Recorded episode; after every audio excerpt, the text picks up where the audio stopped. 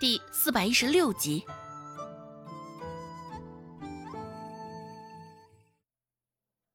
哦，他大女儿难不成长得特别磕碜？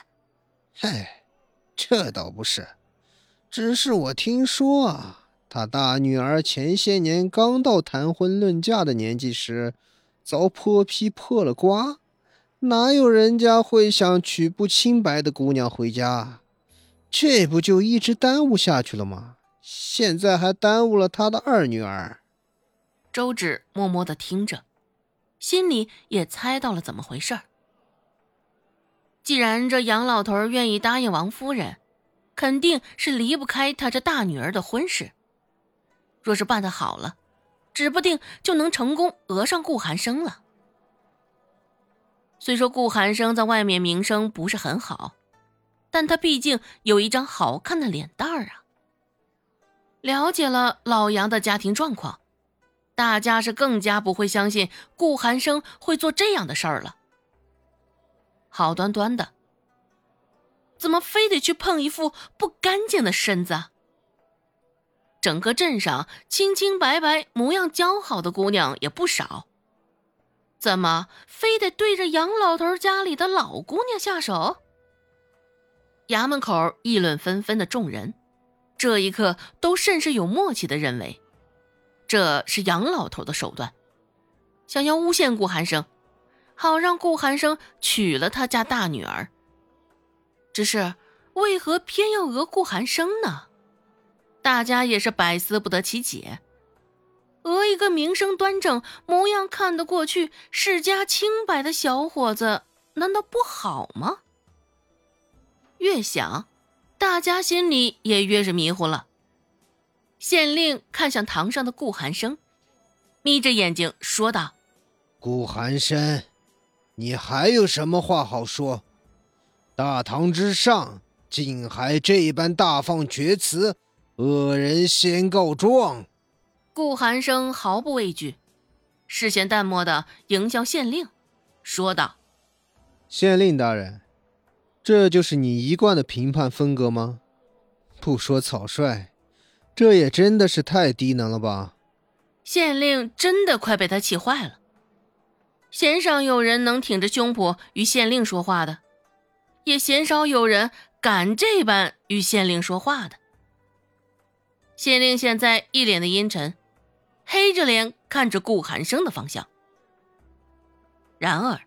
顾寒生也丝毫不畏惧县令的反应，继续说道：“县令大人的年纪也大了，处理起安置来也是大不如前，越发的力不从心了。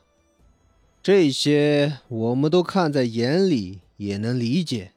届时上头派下那些考课的官员，我们也定会帮大人美言几句，以祝大人早日休养生息。”你你你！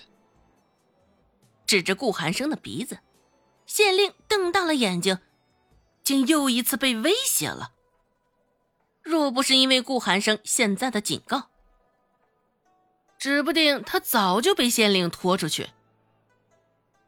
良久之后，县令这才缓过神，找到了自己的声音，说道。事实都已摆在眼前了，你还有什么话要说？也是因为之前顾寒生说的话，以至于县令现在说话审判的时候，明显也都偏向于老杨头那一方。哼！顾寒生嗤之以鼻。事实，大人这是亲眼瞧见了我轻薄杨姑娘。县令被他说的也是脸红一片，说道：“你的名声也算是臭名昭著了，还有什么事是你干不出来的？轻薄杨姑娘，这不就是显而易见的事情吗？”顾寒生说道：“大人，如若你觉得我人微言轻，那我无话可说。”这样的话能随便说出口，那不就是让人看笑话的吗？似是不耐烦了，此刻县令的脸上也是又羞又臊，又是抬手狠狠的一拍惊堂木。县令问道：“事已至此，你还想说什么？”壮士认真思考了一番，顾寒生这才说道：“嗯，我没有轻薄了杨姑娘，毕竟杨姑娘那长相也着实不堪，我看不上。”这话出来。跪在地上的杨老头是淡定不了了，指着顾寒生的鼻子，杨老头硬着头皮斥责道：“胡说八道！大人，这小子竟是口出狂言，还请大人降罪啊！”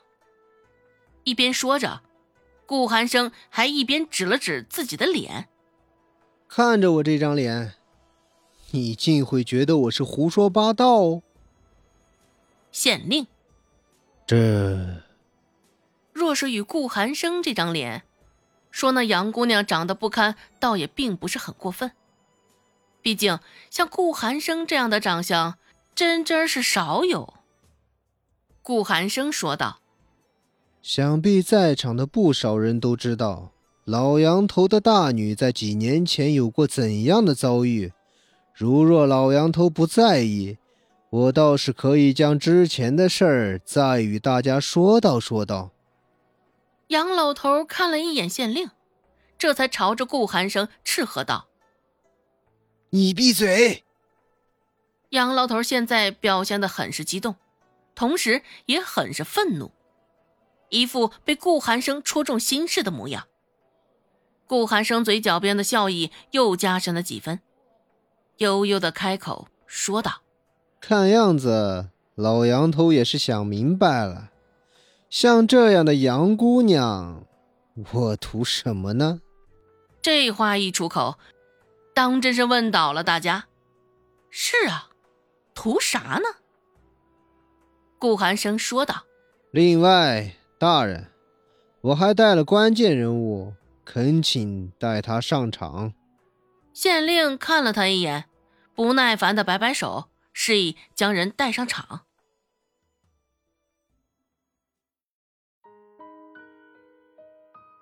本集播讲完毕，感谢您的收听。